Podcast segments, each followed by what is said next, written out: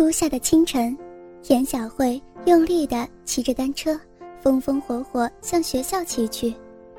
田小慧是一中高三三班的学生，今天是上学期期末考试的第一天，可不敢迟到了。这时正值上班高峰，街上行人很多，人们大都行色匆匆，原本宽阔的街道早已被人潮堵得严严实实的。眼见着离考试时间越来越近，田小慧就像是在校运会上八百米决赛的最后五十米那样，最后冲刺着，额头已经冒汗了，秀气的小脸憋得通红，早就把临出门时妈妈让她骑慢些的叮嘱忘得一干二净。前面就是学府路了，马上就可以看到校门了。田小慧更是使足力气，恨不得长个翅膀，一下子飞进考场之中。这时，突然从人行道上拐下一个人，田小慧还没有看清楚这人是男是女，就已经来到此人面前。尽管田小慧拼命的握死刹车，可还是结结实实撞在这人身上。只听得“哎呦”一声惨叫，那人摔在地上。面部剧烈扭曲着，抱着一条腿，痛苦的呻吟不止。严小慧也是险些跌倒，虽然自己安然无恙，但惊得花容失色是难免的。这突如其来的变故让她不知所措，有些发傻的望着眼前这位不幸的一头黄毛的年轻小伙子，半天也都没回过神来。哎呀，疼死我了！你，你是怎么骑车的？啊，想撞死人呢？我的腿，我的腿肯定是断了。黄毛小子疼得呲牙咧嘴，情绪非常激动，博得周围几个看热闹人的同情，纷纷指责肇事的田小慧。我，我，对不起，对不起，我我不是故意的。平素。伶俐活泼的田小慧此刻变得结结巴巴，方寸大乱。眼下的局面让她一个十八岁的小女孩实在是无法应对，又想到考试也可能因此而被耽搁，她心里更加慌乱了。你是哪个学校的？叫什么名字？你要跟我去医院，不把我的腿治好，你你别想溜。求求你，求求你！我我今天要考试，我时间时间马上就要迟到了。田小慧急得哭了。考试也不行，我才不会上你的当。时间在飞快的过去，周围聚的人越来越多，田小慧有如热锅里的蚂蚁，一点主意也没有。这时。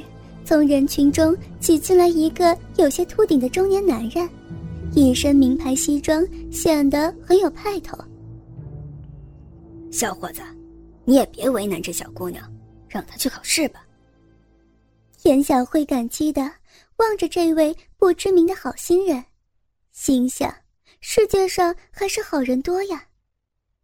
可是这下黄毛不干了，他两眼瞪得几乎要射出来。恶声说道：“不行，你算哪个林子的鸟？多管闲事！他跑了，我的腿要怎么办？”中年男人没有理会气急败坏的黄毛，转身对着田小慧说道：“小姑娘，你看这样行吗？我和他去医院，你把你的学生证和电话给我，回头我们再联络，好吗？”听闻此言。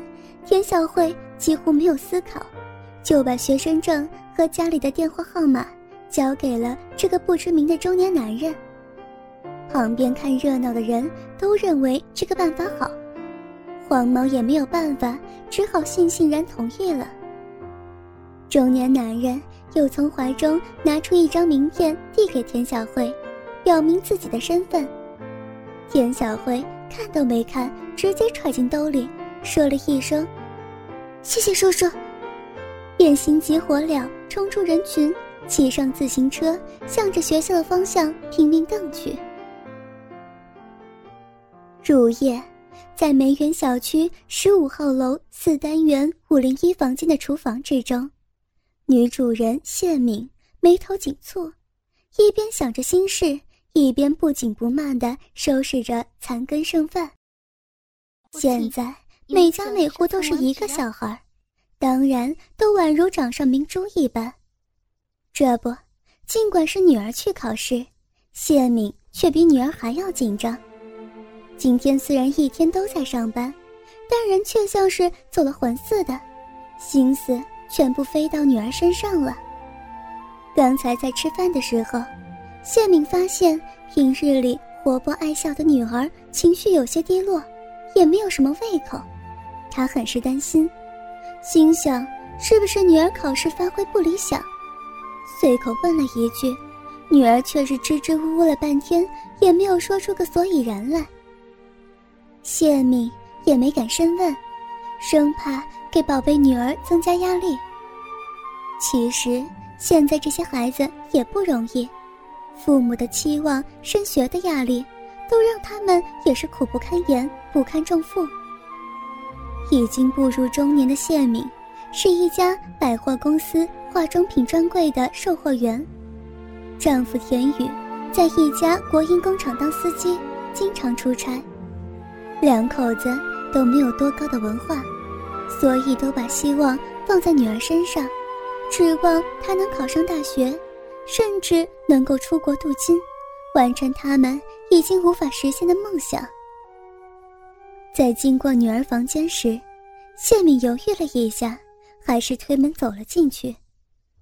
田小慧正对着书本发呆，猛然之间看到妈妈进来，连忙站起来问道。妈，有事吗？没事儿，小慧，明天还要考试，你早些睡觉吧。嗯。田小慧很想把今天早上的事情告诉妈妈，可是话到嘴边却又缩了回去。妈妈已经够累了，田小慧实在是不想让她太为自己操心了。回到卧室。谢敏疲惫地坐在床上，站了一天的柜台，回家还有一大堆家务等着她。现在终于可以一个人安静一会儿了。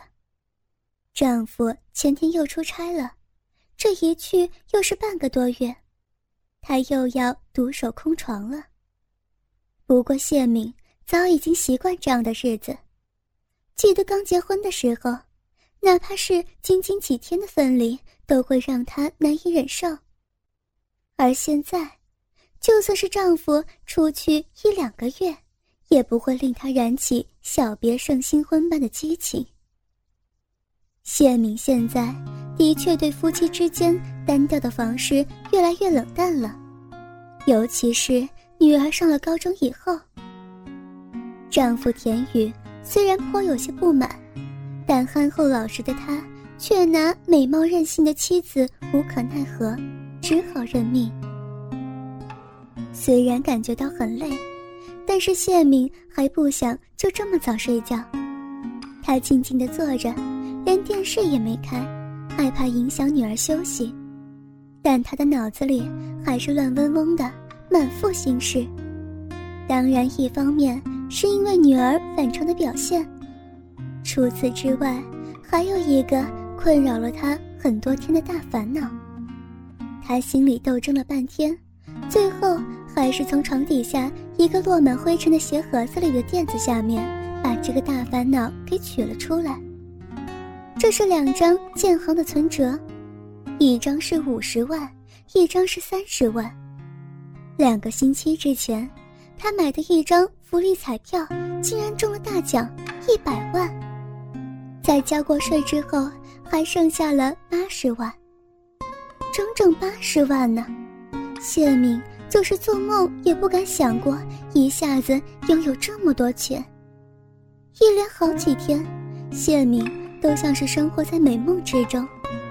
不过，很快谢敏就陷入了无尽的烦恼之中。首先，面临的就是安全问题。现在社会这么乱，如果被坏人知道，那可就麻烦大了。现在谢敏最后悔的就是自己无意之中把获奖的事情告诉了妹妹谢婷。如果她再不小心传了出去，其次就是怎么来用这笔钱。妹妹前几天已经开口向她借钱，说是想开一家美容院。谢敏没有立刻答应，搪塞说需要考虑一下。虽说八十万是一笔大数目。但现在物价这么高，随便买套房子就要三四十万。谢敏一直都想把现在居住的这两室一厅换成一套大房子，再加上女儿眼看着就要上大学了，将来肯定还需要很多钱的。还有就是，万一有个重病意外的，手里头多些积蓄还是好的。谢明小心翼翼。把存折拿在手上，反复看着，这已经成为这些天的习惯了。虽然这两张小纸片让他无比烦恼，但每当看着它，激动和兴奋也总是难免的。谢敏似乎从这薄薄纸片憧憬到了以后美好的日子。哥哥们，倾听网最新地址，请查找 QQ 号。二零七七零九零零零七，QQ 名称就是倾听网的最新地址了。